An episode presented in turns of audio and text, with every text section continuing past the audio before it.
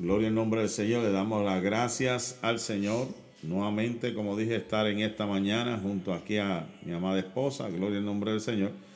Para así dar este eh, estudio que le hemos llamado ya el libro de los Salmos. Gloria al nombre del Señor, donde nos hemos donde nos hemos gozado, nos estamos gozando, gloria al Señor, hace algunas semanitas que el Señor puso esto en nuestros corazones, gloria al nombre del Señor, para la gloria y la honra de su nombre. Alabado sea el nombre del Señor Jesús. Así que esperamos que usted también sea edificado en grande manera. Aleluya. Padre, gracias te damos por tu amor, gracias te damos por tu bondad. Gracias te damos por tu fidelidad, por esta oportunidad, Señor, nueva que tú nos concedes el poder estar aquí en esta mañana para así, Dios mío, Padre, llegar al pueblo, Dios mío, a través de estos medios, Señor, que tú te glorifiques, que derrames tu poder y tu gloria en una forma especial, en el nombre de Jesús. Amén. Salmo número 22. Eh, Aleluya. Un salmo bien eh, conocido, un salmo bien bien especial, gloria al nombre del Señor, un salmo mesiánico, un salmo que habla de nuestro Señor Jesús en una forma profética. David inspirado por el Espíritu Santo, ¿verdad? Y este salmo se le conoce como el Agelet Sahar, eh, salmo de David, y esto es referente a lo que se llama el colso matutino o al siervo de la mañana, un cántico eh, mañanero, gloria al nombre del Señor. Y también, eh, si buscamos Cantares capítulo 2, vamos a leer rapidito por ahí, si mi esposa puede buscar Cantares capítulo 2, verso 8 al 9 y Cantares 5, 10, hay una relación eh, existente, eh, ¿verdad? Este, con esto, con este salmo que hemos encontrado, ¿verdad? A través de comentarios, a través, gloria al Señor, algunas referencias.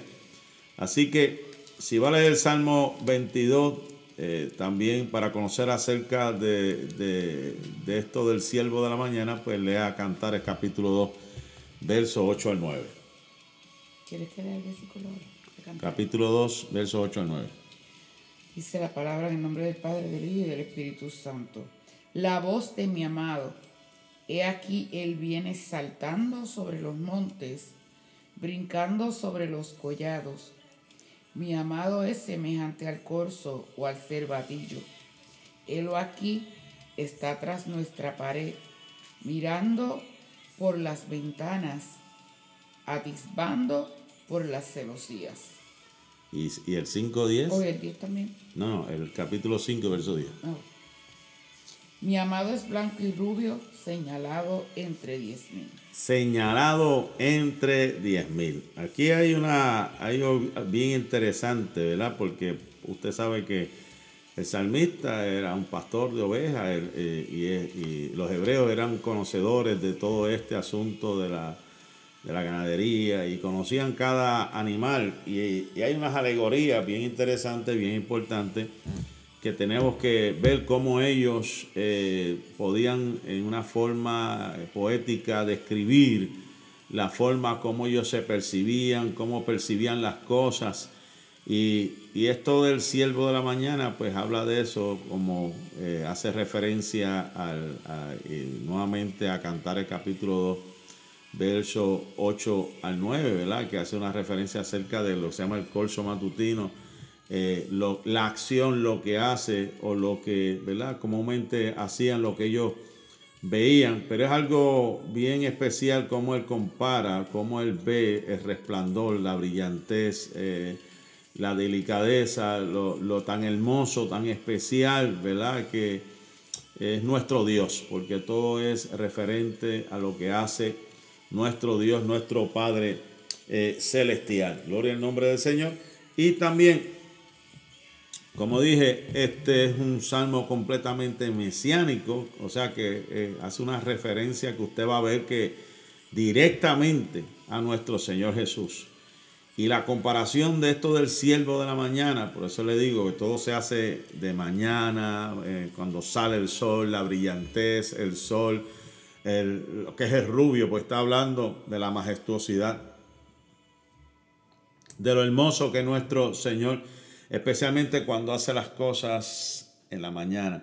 Y por eso se compara al siervo de la mañana con Jesús en la resurrección, ¿verdad? Que eso fue un momento, un escenario glorioso, ¿verdad? En el camino también de Emaús, que, se sorprendieron aquellos dos que iban de camino eh, al, Emaús, como su corazón, ¿verdad? Ardía, ¿verdad? Va a estar, eh, darse cuenta que el que estaba caminando era nuestro Señor Jesús, que había resucitado. O sea que todo esto está envuelto en la Gelet Sahar, o sea, el, el, el, el siervo de la mañana, es hacer referencia directa al deseado de las naciones, al que es señalado entre diez mil, ¿verdad? Y habla acerca de la resurrección y habla acerca directamente de nuestro Señor Jesús. Ahora, si vamos al, a la temática hay un tema central envuelto en el Salmo número 2 que tiene que ver, y, como digo, el Salmo completo, un Salmo mesiánico. El tema que se ha puesto es el Salmo de la Cruz. O sea, todo tiene que ver envuelto a la cruz. Dicho sea de paso, estamos en camino, camino hacia, hacia ese momento eh, especial que tradicionalmente hacemos todos los años. Queremos hacer una pausa a las hermanas que nos están eh, escuchando. Queremos felicitarla en el Día Internacional de la Mujer. Dios les bendiga, Dios, le, Dios haga resplandecer su rostro, ¿verdad? Como siervas del Señor. Cerramos el paréntesis, seguimos hacia adelante. El tema, el Salmo de la Cruz. Dios mío, el primer verso. ¿Puedo leerlo por ahí? Dios mío, Dios mío, ¿por qué me has desamparado? ¿Por qué estás tan lejos de mi salvación? y de las palabras de mi clamor. Ahí es donde usted, el que ha leído esto, sabe que en el momento de la muerte de nuestro Señor Jesucristo, allá en el, en el, en el Gólgota, allá en el Calvario, hubo una expresión que vamos a ver que decía Elí Elí, lava sabactani. Lama sabactani, que quiere decir Dios mío, Dios mío, ¿verdad? Este, ¿Por qué me has, desamparado? Y incluye según este, según algunos expertos, basado en el texto original, esto incluye un todo ha terminado, un decir también consumado es. O sea, tiene que ver acerca de eh, esa, expresión como quien dice, ya se ha acabado todo, como que ya el, salmista en ese momento dado de, que estaba pasando por, por un sufrimiento, una angustia, ¿verdad? Por un, por un dolor, pues se sentía que todo había acabado. Y ahí es donde lo, algunos comentarios que he encontrado como Spurgeon decían, quitemos los calzados de nuestros pies como hizo Moisés ante la salsa ardiente, porque algo glorioso, algo eh, eh, poderoso se ha de manifestar. Y haciendo memoria, ¿verdad? De varios mensajes, pasajes que hemos escuchado, ¿verdad? Esto era un momento como que la tierra misma se estaba preparando para algo también que iba, como que algo iba a dar la luz, la tierra iba a dar la luz y vamos a ver por qué, verás algo que eh, sucedió, ¿verdad? Luego de la muerte de nuestro Señor Jesucristo y ante este evento, ante este escenario, tenemos que preparar nuestros corazones, tenemos que preparar nuestras vidas, porque esto lo que significa algo nuevo, ha de surgir algo nuevo, ha de, este, de comenzar. Pero en el, en el momento histórico del tiempo de David, él sentía como que todo se había acabado, pero realmente no se había acabado, era que algo nuevo, especial, había de surgir que él no se está dando cuenta porque este, cuando se agotan nuestras fuerzas, cuando se agotan nuestras energías, cuando pensamos que todo está acabado, vemos que el Señor opera de una forma que uno se queda, Dios mío, no sabía que tú operabas o ibas a hacer esto, pero así es el Dios que nosotros servimos. O sea, la temática envuelta tiene que ver con el sufrimiento, con lamentos, con angustia, con dolor, con que hay veces que perdemos toda, toda esperanza de vida, perdemos toda esperanza y entra, entra la duda, entra la incredulidad y pensamos que todo se ha acabado, pensamos que todo, todo consumado. Y por eso vemos la angustia, el gemir de un salmista diciendo, Dios mío, tú me has desamparado, como quien dice, he perdido toda esperanza, siento que me has, perdón, desamparado. Vamos a seguir. La estructura de este salmo, como dije, hay una temática, hay un pensamiento eh, eh, bien eh, significativo que tenemos que verlo a la luz de la profecía, ¿verdad? Cumplida en nuestro Señor Jesucristo. Pero si usted quiere saber o tener una visión general de lo que trata este salmo, usted apunte por ahí del capítulo 22, versículo 1 al 21 capítulo 22, versículo 1 al 21, vemos un continuo grito de angustia y lamento pidiendo ayuda. Capítulo 22, verso 1 al 21. Vemos un continuo grito de angustia y lamento pidiendo ayuda. Ahora, eso se subdivide. O sea, dentro de, ese, de esos versos del 1 al 21, usted puede apuntar una subdivisión por ahí. O sea, del 1 al 10, usted puede poner, es que hay una súplica de apelación basado en una relación de pacto, del verso 1 al 10. Ahora, del 11 al 21, usted va a ver un grave y emotivo ruego en la inminencia de peligro. O sea que este salmo se divide prácticamente eh, en, en, dos eh, partes, que es del 1 al 21, el grito de angustia, que tiene que ver con una súplica, con un ruego, Ahora, del verso 22 al 30 tiene que ver con un anticipo de liberación. O sea que hemos visto un patrón del Salmo desde el principio, ¿verdad? Que al presente él ve como, como que todo difícil, lo están persiguiendo, lo están angustiando, se está desesperando, pero a la misma vez, a mitad de Salmo, como este Salmo, estamos viendo un David que está viendo ya la luz en el camino, está viendo que algo va a suceder y se proyecta, ¿verdad? Una victoria contundente. También, algo bien interesante que encontré acerca de este salmo, eh, en estos eh, primeros versos también podemos de otro autor eh, decir lo siguiente, que describe, del 1 al 21, describe copiosamente los sufrimientos de Cristo en toda su extensión. Usted va a ver todo un llanto, todo un lamento, todo un sufrimiento, todo tiene que ver copiosamente, lo vemos en el Via Cruz y todo lo que pasó nuestro Señor Jesucristo. En el capítulo 22, del verso 22 al 24, usted va a encontrar el oficio profético de nuestro Señor Jesucristo. En el verso 25, usted va a encontrar el oficio sacerdotal.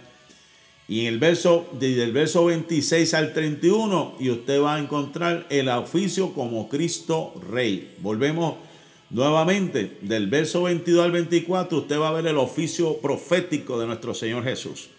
El verso 25, el sacerdotal.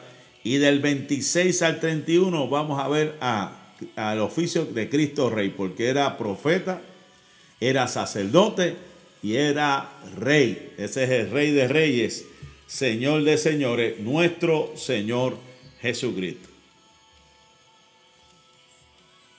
Volvemos al, verso número uno, que es interesante, ¿verdad? Algo, otro, de, otro, otro detalle, ¿verdad? Cuando habla de Dios mío, lo dice dos veces, no una, ¿verdad? Cuando ya hay una segunda vez que dice Dios mío, Dios mío, es un grito, un lamento incesante ese es el grito del Gólgota que hemos estado hablando. Elí, Elí, lama sabactani, que traducido es, Dios mío, Dios mío, ¿por qué me has desamparado? Como dicen algunos autores, es el espíritu de adopción del Hijo del Hombre que seguía intacto con toda su fuerza. 100% Dios, 100% hombre. Que él estaba dentro de sí, en su espíritu como hombre, gritando, gimiendo con toda su fuerza. Y la pregunta, ¿por qué? Hay veces que la contestación para nosotros, ¿verdad? Porque para Cristo era porque era una misión, ¿verdad? Él tenía que cumplir con esa misión de entregar su vida en la cruz del Calvario. Pero para nosotros, ¿por qué? Y hay veces que la contestación es ¿por qué no? ¿Por qué? Porque Él no nos da carga que no podamos sobrellevar, porque a través de la prueba aprendemos y crecemos. Y cuando dice haz, Eso es un pretérito perfecto que expresa acciones realizadas en el pasado y que perduran en el presente. Por eso dice, no fue que simplemente me abandonaste, sino que dice, ¿por qué me has abandonado? O sea, es un pretérito perfecto, lo que expresa que se sintió, que se siente y que se sigue sintiendo, ¿verdad? Como que ese presente perdura, como que no quiere acabar, o sea, que no, no, no vio como que en ese momento no veía como que se había acabado, sino que como que la cosa seguía. Y entonces la pregunta que se hace, ¿por qué, ¿por qué me has abandonado? Abandonar del todo, pues si otras veces me habías librado, otras veces me habías guardado, pero ahora me siento como que me, como que me has abandonado. Y en otras palabras, como dicen estos autores, yo, hay veces que podemos entender la traición de Judas. Hay, hay veces que podemos entender la negación de Pedro. Pero el sentir el abandono, eso, eso, eso es algo que a veces no entendemos. Que en el momento humanamente podemos entender que alguien nos traicione. Podemos entender que alguien niegue. ¿verdad? Como le pasó a Cristo. Pero sentir la soledad, sentir la desesperación de que nuestro amigo fiel nos haya abandonado, eso es un momento bien, eh, me imagino bien, nos imaginamos, no, lo hemos experimentado como, como Elías, ¿verdad? Que se sentía eh, solo en aquella cueva, que hasta llegó el momento de desear la muerte. Y gracias a Dios, como siempre. Vemos que la voz aquella le habló y le dijo, ponte sobre tus pies que quiero hablar contigo, ¿verdad? En el silbido apacible. O sea que eh, o sea que lo que queremos decir con esto es que hay momentos que nos vamos a sentir como sintió Elías, lo más seguro como sintió Juan el Bautista en, en el castillo de Maqueronte, lo más seguro que nos vamos a sentir como muchos hombres y mujeres en la antigüedad que se sintieron solos, pero no estamos solos. Hay un silbido apacible, hay un silencio que hay veces que, como dice la canción de Dani Berrío, ¿verdad? que cuando está en silencio es porque Él está trabajando, que a veces queremos experimentar que estamos sintiendo algo, pero en realidad Él no está en silencio, Él está trabajando. Volvemos a lo mismo, esto es Dios mío, Dios mío, ¿por qué me has desamparado un grito eh, que no había experimentado eh, el salmista antes, sino que está experimentando ahora como con una desesperación eh, agobiante y se sentía abandonado, se sentía solo como nuestro Señor Jesucristo, que hasta sus discípulos lo, dejaron y solamente uno le seguía de lejos. Aquellos que él había confiado, que estaban a su alrededor, llegó un momento dado que los dejaron solos. Y él estaba, después del Getsemaní que comenzó la agonía, en tristeza, en dolor, llegó así hasta la cruz del Calvario. Wow, tremendo esto. Vámonos al versículo número 2. Dios mío, clamo de día y no respondes, y de noche y no hay para mí reposo. Tremendo, Dios mío. Usted sabe lo que es eso, clamar de día y de noche y no escuchar nada, no entender nada, no saber nada. Vemos como que aquí se está intensificando los ruegos y no da tregua el salmista y se como que se olvida en la confianza que tiene que tener en Dios, en el poder de proporcionar alivio y consuelo, ¿verdad? Es interesante por demás. Como vemos un salmista que habla de, lo que es confiar en Dios, de lo que es este eh, depositar toda nuestra confianza en el Señor. Y vemos ahora como quien dice, wow, estoy clamando de día, estoy clamando de noche y no siento nada, no, no estoy como que sintiendo nada. Hace una comparación con el Salmo 42, verso 3. Fueron mis lágrimas mi pan de día y de noche, mientras me dicen todos los días, ¿dónde está tu Dios? Lo mismo que Job, ¿verdad? Que experimentó, experimentaba eso de que, wow, yo he servido con integridad a Dios y mira la asna que me, se me ha pegado.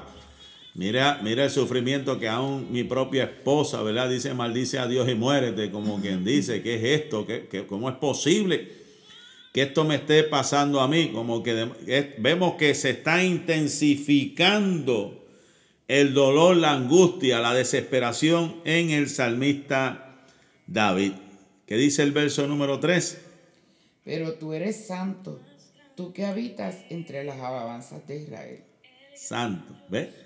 O sea que a pesar del dolor, del sufrimiento, David da una declaración bien interesante aquí y dice, pero tú eres santo. Tú que habitas entre las alabanzas de Israel. ¿Qué está haciendo el salmista? Él está apelando. Es un tipo de apelación. En medio del dolor está declarando la santidad como un argumento para su petición, como quien dice, tú eres santo y yo me he guardado para ti, me he separado para ti. No entiendo por qué estoy pasando por este, por este sufrimiento. Tú que habitas entre las alabanzas, yo que te entono alabanza, yo que compongo alabanza, yo que me he tratado de acercarme a ti todos los días de mi vida, no entiendo por qué estoy pasando por esto. En medio del dolor, David hace una apelación a la santidad de Dios, a que Él habita en medio de las alabanzas, de que Él ha estado dispuesto a pagar un precio para adorar y, y glorificar su nombre. Y en medio de ese dolor, David usa esto como una apelación. Dios mío, tú eres un Dios santo, tú me has separado también. Te he saltado, te he glorificado, acuérdate de mí. Verso número 4. En ti esperaron nuestros padres, esperaron y tú los libraste. Otra apelación que hace el salmista David no solamente apeló acerca de la santidad de Dios, acerca de pues, que Él habita en medio de la alabanza, que es lo que él, componía, Él hacía, sino que hace un recordatorio. Él hace un recordatorio diciéndole, Dios, en ti esperaron nuestros padres. En ti esperaron. Y le recuerda, dice, y tú los libraste. Yo también he esperado yo también estoy confiando. ¿Qué es lo que está pasando conmigo y por qué a mí no me has librado? esa era la profundidad de la angustia, del dolor donde se encontraba el salmista David. Apelando a la santidad, apelando al momento que él entendía que su oficio era, pues, de, además de rey, de, era, un, era un salmista, entonaba alabanza. Y ahora está apelando y recordando acerca de la, de la fe de sus padres, de la fe de sus antepasados. Y él sabía que él los había librado. Y él está esperando lo mismo, de que fuese librado. Ahora, vamos a ver otro, otro tipo de apelación en este salmo, en el verso número 5. Clamaron a ti y fueron librados. Confiaron en ti y no fueron avergonzados. O sea que él le, le acuerda, espérate, ellos esperaron en ti y tú los libraste. Ellos clamaron y tú los has librado.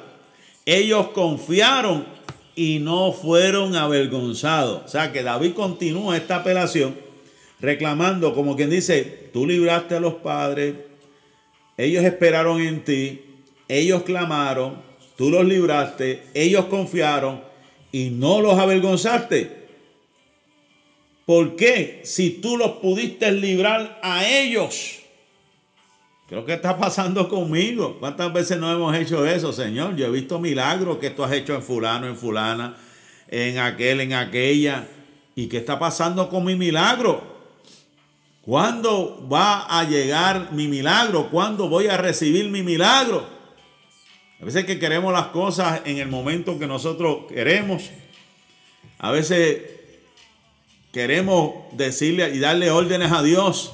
Y el salmista estaba haciendo pues, eh, legítimamente una, una apelación porque salía de su corazón. Él decía, yo me he guardado, como, como yo también, me he guardado porque me ha pasado todo esto a mí. Ahora, ¿qué sigue diciendo el verso número 6? Mas yo soy gusano y no hombre, oprobio de los hombres y despreciado del pueblo. ¿Cómo se sentía el salmista David? Se sentía inferior a los hombres. ¿Sabe? Que él decía, espérate, pues yo, yo me siento peor que, que un ser humano.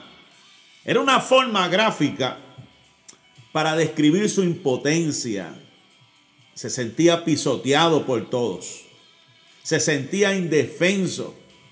Se sentía aplastado. Se sentía indefenso y, y pasivo mientras era aplastado y despreciado por los que lo odiaban, por los que lo perseguían. Lo mismo que sucedió, o sucedió, ¿verdad? En, el momento, ¿verdad? De, cuando Cristo llegó.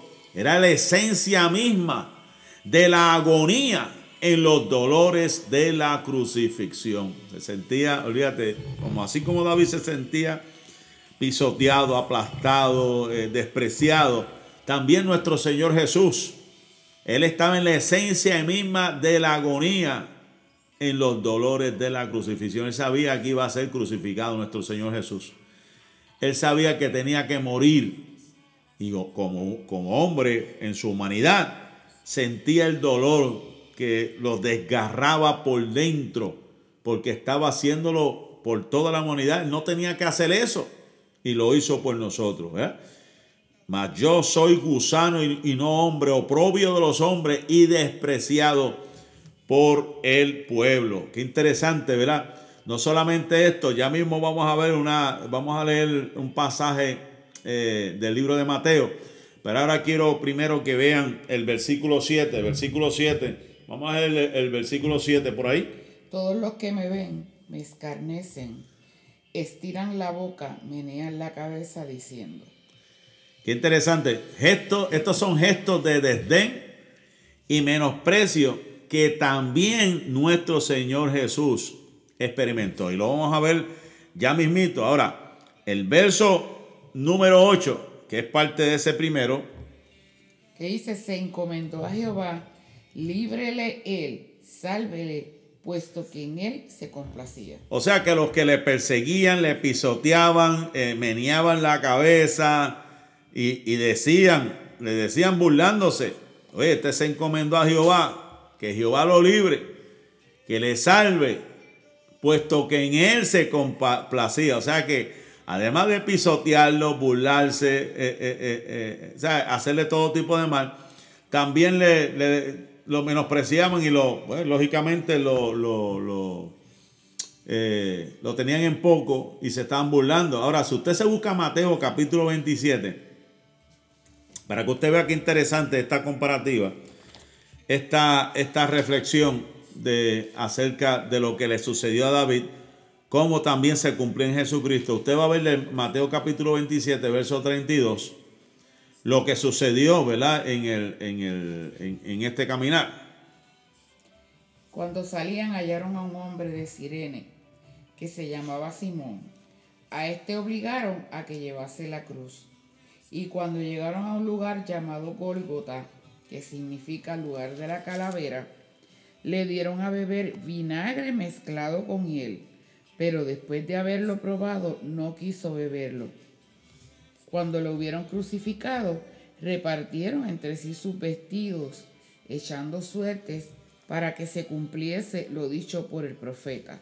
Partieron entre sí mis vestidos y sobre mi ropa echaron suertes. Sí, hasta el 44. Y sentados le guardaban allí y pusieron sobre su cabeza a causa su causa escrita, este es Jesús, el rey de los judíos. Entonces crucificaron con él a dos ladrones, uno a la derecha y otro a la izquierda. Y los que pasaban le injuriaban, meneando la cabeza. Eh, y diciendo, tú que derribas el templo y en tres días lo reedificas, sálvate a ti mismo. Si eres hijo de Dios, desciende de la cruz. De esta manera también los principales sacerdotes, escarneciéndole con los escribas y los fariseos y los ancianos, decían, a otro salvó, a sí mismo no se puede salvar. si es el rey de Israel, descienda ahora de la cruz y creeremos en él. Confió en Dios, líbrele ahora si le quiere, porque ha dicho, soy hijo de Dios. Lo mismo le injuriaban también los ladrones que estaban crucificados con él. Interesante por demás, estamos viendo, mi amados hermanos, una copia exacta lo que estaba sucediendo con David, que por eso es que dije y hice énfasis en el verso 39, porque eso es lo que acabamos de leer con lo de David, que meneaba en la cabeza cuando lo menospreciaban. El verso 39 dice, los que pasaban meneaban la cabeza y blasfemaban contra él. Y aquí está diciendo en el verso 8 del salmista lo mismo, mira, pues que se salve, si confía en Dios que se salve. ¿Y qué estamos viendo? Que lo decían la gente. Tú que destruyes el templo y en tres días lo reconstruyes, sálvate a ti mismo, si eres el Hijo de Dios, baja de la cruz. De la misma manera se burlaban, ¿ves? Utilizando los mismos términos, se burlaban los jefes de los sacerdotes juntos con los maestros de la ley y los ancianos, que le decían, pero no puede salvarse a sí mismo. Y aún los, los bandidos los insultaban. Los insultaban. Asimismo también los insultaban los bandidos que estaban crucificados con él. Interesante por demás, ¿verdad? Que lo mismo que pasó con David, estamos viendo con nuestro Señor Jesucristo que fue menospreciado, burlado por los principales. Y también, ¿verdad? Este, eh, se, ve la forma y manera, lo que le decían, lo mismo que David, que se salvara a sí mismo. Ahora, el verso, vemos un paréntesis aquí en el verso número 9. Yo quisiera que ustedes vieran esto, verso número 9. ¿Qué nos dice? Pero tú eres el que me sacó del vientre, el que me hizo estar confiado desde que estaba a los pechos de mi madre. Ahora entonces el salmista David, en medio de esa persecución, en medio de esa burla, en ese eh, escaño, vituperio, eh, válgame, todo, todo lo mal que un ser humano puede hacer otro, a otra persona, ¿verdad? David dice que aunque me están, se están burlando de mí, que aunque están meneando la cabeza y están menospreciándome, están haciendo lo mismo que el Señor Jesús, que hemos visto y hemos leído. Él dice, pero, o sea, aunque me han hecho lo que me han hecho, Tú eres el que me sacó del vientre, el que me hizo estar confiado desde que estaba en los pechos de mi madre. Tremendo. O sea que él sabía, yo estoy pasando por todo esto, pero tú eres el que me cuidaste, el que me guardaste, el que me protegiste desde que estaba en los brazos de mi madre. Desde, el, que me sacaste del, del vientre y estaba en los pechos de mi madre, tú has sido el que me ha guardado. ¿Qué quiere decir esto? Verso número 9. El texto lo que quiere decir es que me diste razón para confiar en ti, guardándome desde la infancia. Señor, tú me diste razón. Me diste razón de más desde antes de nacer para yo confiar en ti. Y hay algo bien interesante que encontré que usted puede relacionarlo al salmo, al salmo también al salmo número 8 y verso número 2, cuando dice, de la boca de los niños y de los que maman, fundaste la fortaleza a causa de tus enemigos, para hacer callar al enemigo y al vengativo. Y me llamó la atención este eh, comentario que decía que parece que Jesús fue de los niños que maman, de cuyas bocas se fundó, de cuyas bocas Dios fundó la fortaleza. O sea que desde antes de nacer nuestro Señor Jesús, Dios había fundado las fortalezas en él. Esto habla de la omnisciencia, de la omnipresencia, de que Él siempre ha existido, de que como fue concebido por el Espíritu Santo, en Él fue formado toda fortaleza. Y cuando Él nace, la tierra misma se regocija, los ángeles se regocijan, porque la fortaleza que viene de Dios estaba fundada en nuestro Señor Jesucristo. Qué tremenda esta palabra.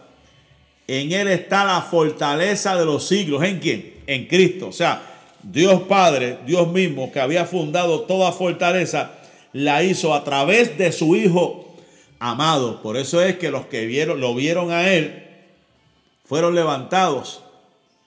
Por eso es que se compara a Jesús como en una simbología con la serpiente en el desierto, que así como fue levantada la serpiente, Jesús fue levantado.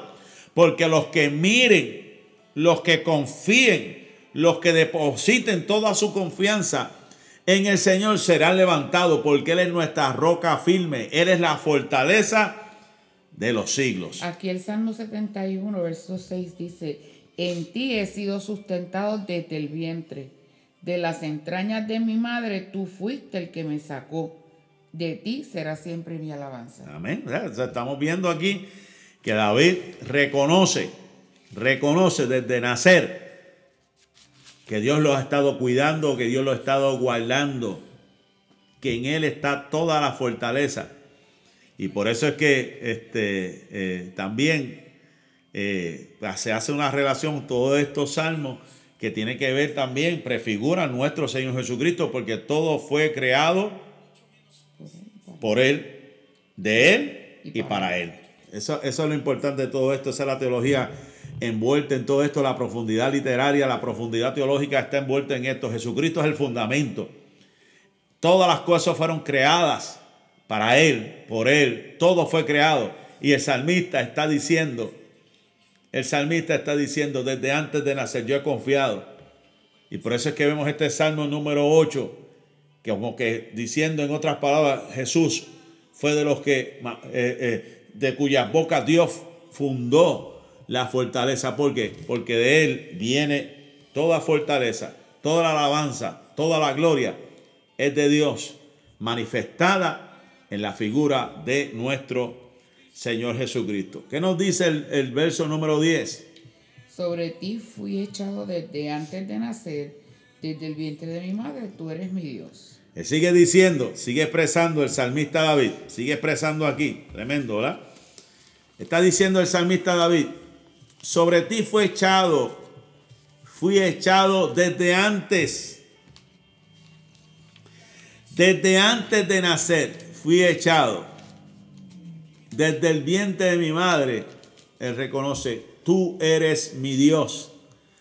O sea, él reconocía, fui consagrado desde antes de nacer. Fui consagrado. ¿Qué nos habla esto?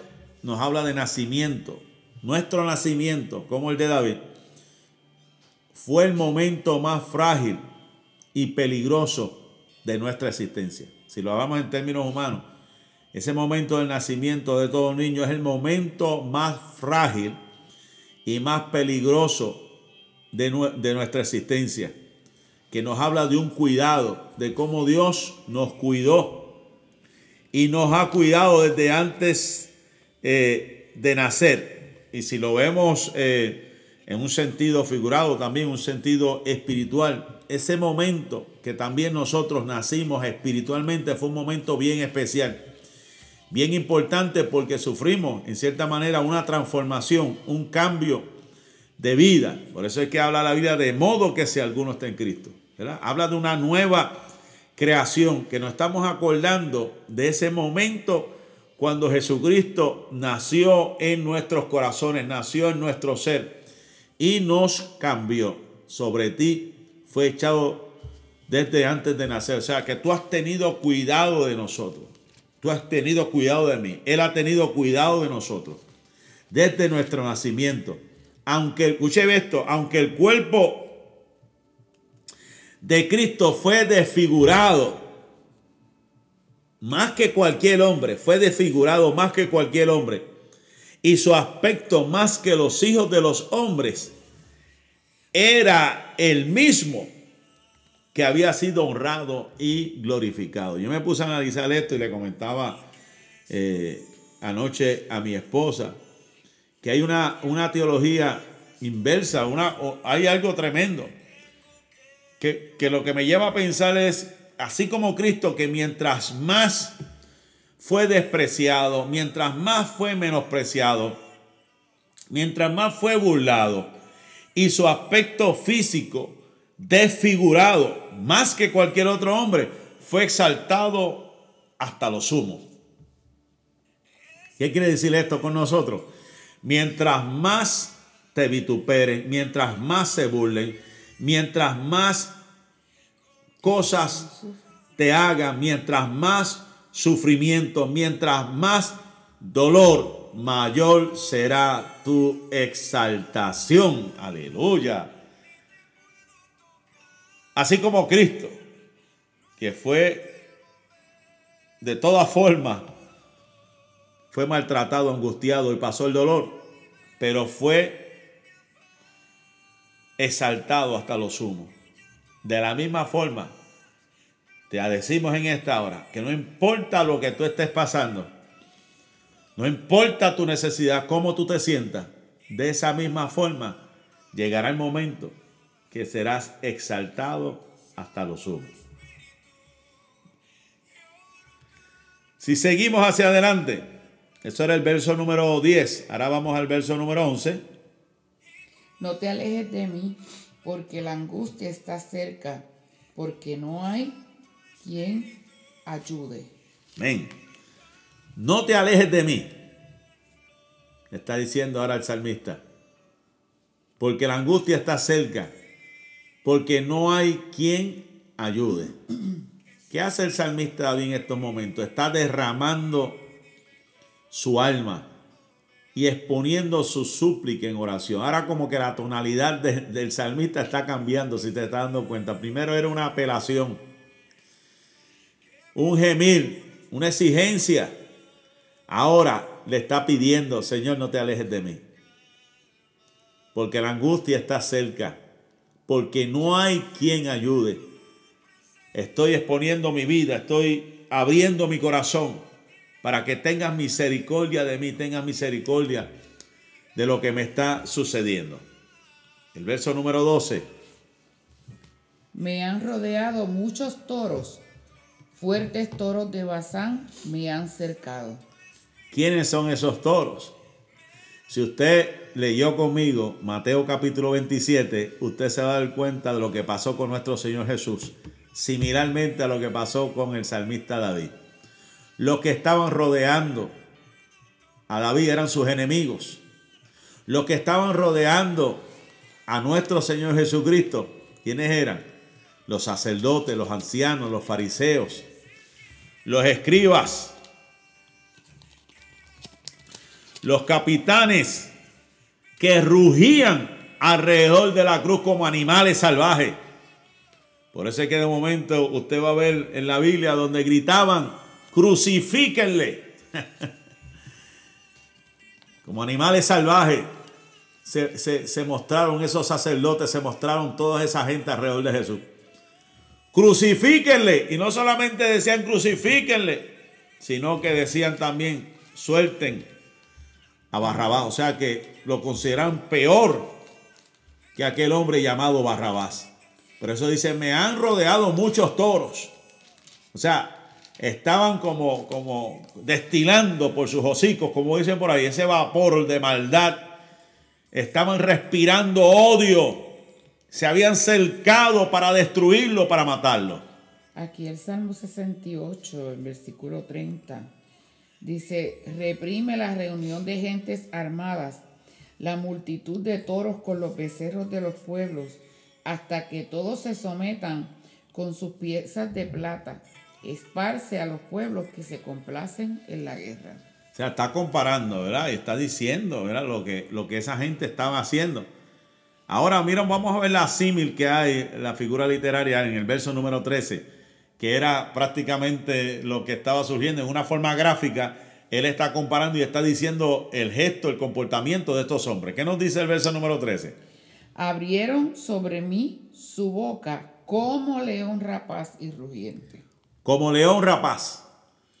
O sea, las acciones de los enemigos de David se estaban comportando como leones rapaces y rugientes yo le digo motoros salvajes que estaban con el hocico botando humo de maldad, acechando en contra del ungido. Habían abierto, se lo querían comer vivo, como dicen por ahí. Se lo querían, lo querían matar antes de llegar a la cruz. Pero no, no, no se le permitió, sino que lo único que hacían era gritar, vociferar, este, escupirle, eh, latigarle. O sea, es una acción que estamos viendo comparada con las conductas, las actitudes de estos hombres. Ahora, ¿qué nos dice el verso número 14? He sido derramado como aguas y todos mis huesos se descoyuntaron. Mi corazón fue como cera, derritiéndose en medio de mis entrañas. ¿Qué nos está diciendo el salmista David? Ese sentía que como que había sido desperdiciado, anulado, esparcido, absolvido hasta desaparecer. Una forma gráfica, triste, lamentable, cómo se sentía, como cera que se había derretido, sus huesos descoyuntados, todo desplomado Decía, como el agua de un jarro cuando se cae sobre la tierra. ¿Te imagina que usted vierta esa jarra y toda esa agua comienza a esparcirse sobre la tierra y secarse en la tierra? ¿Qué nos recuerda esto? Nos recuerda la escena de Getsemaní, donde se convirtió en una fuente de lágrimas nuestro Señor, donde había manado sudor, donde colgado en la cruz chorreaba sangre, donde había derramado toda su fuerza y su espíritu, hasta que llegó el momento donde Cristo en la cruz suspiró y dijo, en tus manos encomiendo mi espíritu. Así se sentía David, así se sentía nuestro Señor. ¿Y cuántas veces no nos hemos sentido así? Donde nos se nos va hasta el aliento, se nos va la fuerza, se nos, se como que sentimos que nos estamos desplomando, que todo a nuestro alrededor se está cayendo. El versículo 10 de Salmo 31 dice, porque mi vida se va gastando de dolor y mis años de suspirar, se agotan mis fuerzas a causa de mi iniquidad y mis huesos se han consumido. Tremendo. ¿Sabe que el salmista David se sentía tan y tan agotado que se sentía desfallecer, como que ya estaba cerca, se sentía que estaba a punto de morir prácticamente. Y mire lo que dice el verso número 5, 15. Eh, como un tiesto se secó mi vigor y mi lengua se pegó a mi paladar y me has puesto en el polvo de la muerte. O sea que vemos una absoluta debilidad, como un pedazo de losa. Se compara esto como un pedazo de losa metido en el fuego. ¿Usted se imagina? Un pedazo de losa metido en el, en el, en el, en el fuego. Es lo que compara, como dice, como un tiesto se secó mi vigor. Como quien dice, lo metiste al fuego, se metió en el fuego y todo lo que tenía se secó, se disipó. Hasta mi lengua se pegó en el paladar. Casi estoy viendo la muerte, el polvo de la muerte. ¿Qué significa esto del polvo de la muerte?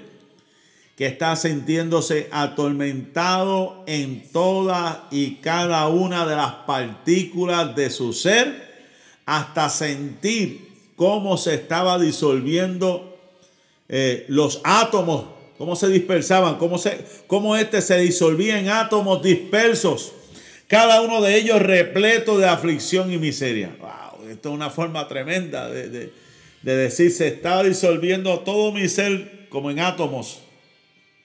Se están dispersando y cada partícula lo que soltaba era, o lo que contenía era aflicción y miseria. Una forma profunda, poética, profética de hablar del sufrimiento de nuestro Señor Jesucristo. Y hace referencia también al Salmo 38, 10. Mi corazón está congojado, me ha dejado mi vigor y aún la luz de mis ojos me falta ya. Wow. Nuestro Señor Jesús, que en un momento dado dijo, tengo sed. Le y yo me imagino que cuando le caía ese sudor también no veía, estaban sus ojos nublados. Y esa lanza que atravesó, que dice que salió agua y sangre, o sea, se había vaciado por dentro. Estaba deshidratado. Estaba deshidratado. Estaba ya, olvídate, en las últimas, perdiendo todo, toda energía. La sangre, imagínate, saliendo toda la sangre de su cuerpo. Por eso es que el salmista habla aquí de polvo de muerte. O sea, sintiendo el tormento por todas partes de su cuerpo, como partículas eh, disueltas, como átomos disueltos en el aire, donde lo único que salía era aflicción y miseria, mi amado hermano. Esto es algo bien eh, tremendo, ¿verdad? Porque, como le digo, esto refleja el sufrimiento de nuestro Señor Jesucristo. Y ahora terminamos en el día de hoy, porque ya vamos a seguir el miércoles con los versos del 17 al 31, pero vamos a terminar en el día de hoy con el verso número 16. ¿Qué nos dice el verso número 16? Porque perros me han rodeado, me ha cercado cuadrilla de malignos, horadaron mis manos y mis pies. O sea que estamos viendo primero que él habló de toros. Se dio cuenta en los versículos anteriores, él les dijo, me han rodeado este, toros. Eso habla de los jefes, de los líderes, de los ancianos, de los escribas, de los fariseos, de toda esa gente con títulos en la antigüedad que se habían rodeado, así como a David sus enemigos lo habían rodeado, al Señor Jesús todos esos también líderes lo habían rodeado, pero ahora los perros lo que significa es el populacho. La gente. La gente, los malvados, y lo que estamos viendo es la escena de un siervo abatido que se sentía no solamente acorralado por sus enemigos, sino por el populacho. Lo mismo que nuestro Señor Jesús. Me imagino ante Pilato cuando estaba ahí, ante Herodes, que la gente, lo que, eh, todo tipo de epítetos, todo tipo de burla, de escarnio, ¿verdad? La escena de un siervo abatido. Esa cuadrilla de malignos, lo que nos habla de una banda de, de malhechores de gente perversa que estaba alrededor de él. Ah, el Salmo 59, verso 6 dice, volverán a la tarde, ladrarán como perros y rodearán la ciudad. Cuando dice aquí la Biblia, oradar, esto es algo bien importante, apunte por ahí, ¿verdad? Eh, eh, el aspecto eh, teológico, el aspecto profético, mesiánico Oradar encontramos por ahí que quiere decir hacer en una cosa un agujero muy profundo o que la atraviese de parte a parte. Oradar, eso es hacer un, hueco bien profundo. Que lo atraviese, o sea, que llegue hasta lo último, que lo atraviese. ¿Qué nos dice Mateo capítulo 27, verso 35 al 37? Lo habíamos leído creo, pero volvemos a leer esta parte tan, tan interesante, ¿verdad? Porque aquí el salmista David decía, porque perros me han rodeado, me ha acercado cuadrilla de malignos, horadando mis manos y mis pies. O sea que él se sentía que le, han, le habían eh, traspasado sus manos, le habían traspasado sus pies. Una cosa este, terrible, ¿verdad? Que se sentía que habían llegado hasta lo más profundo.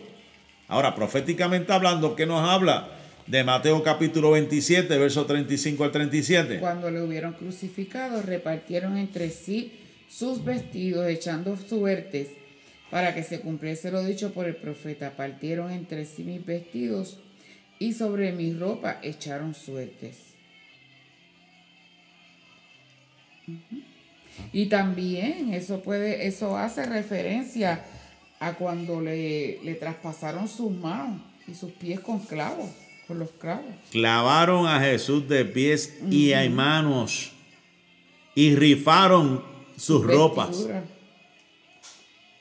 Tremendo. ¿Sabe que sus manos, sus pies, hay unas, hay unas teorías por ahí, ¿verdad? Que este, algunos que dicen que no fue exactamente en la palma. En la palma porque pudiera haberse desgarrado, sino que creen que fue por esta área cerca de la muñeca, cerca de la muñeca entre los huesitos, ¿verdad? Que dicen por ahí y ahí fue donde quedó suspendido. ¿verdad? Esa es una de, las de las teorías porque hay una parte de la Biblia que dice que ninguno de sus huesos fue quebrado. Ninguno de sus huesos fue quebrado. O sea que fue en una forma donde quedó clavado en la cruz y quedaron sus manos suspendidas y sus pies también este, fueron traspasados, pero ninguno. Pero no deja de ser doloroso. Lógicamente porque te está cogiendo esta parte y te, lo que te estás levantando y descansando, es más, para mí es más doloroso todavía. Porque esta área de aquí es más, es más blandita y puede ser pues que traspase y quede. Pero cuando te cogen entre medio y te enganchan, como uno dice, se queda enganchado ahí, ahí donde hay más doloroso. Oradaron, o sea, profundamente traspasaron sus manos y sus pies. Eso es el verso número 26, ya el, el miércoles, el, perdón, el verso número 16, ya el miércoles estaremos hablando del 17 al 31. Así que riegue la voz, ¿verdad? Esperamos que, ¿verdad? Este, por más sencillo que lo hemos tratado de hacer, en alguna manera haya eh, usted se haya sentido satisfecho, edificado, que es lo más importante, edificado con esta reflexión de la palabra del Señor. Así que le damos gracias y esperamos, ¿verdad? Que este día usted lo siga disfrutando con su familia, si está en el trabajo, que todo le salga bien y esperamos, como siempre digo, que la paz y la bendición de Dios sea con ustedes. Hoy, mañana y siempre. Dios le bendiga. Bendiciones. Buen día. Bye bye.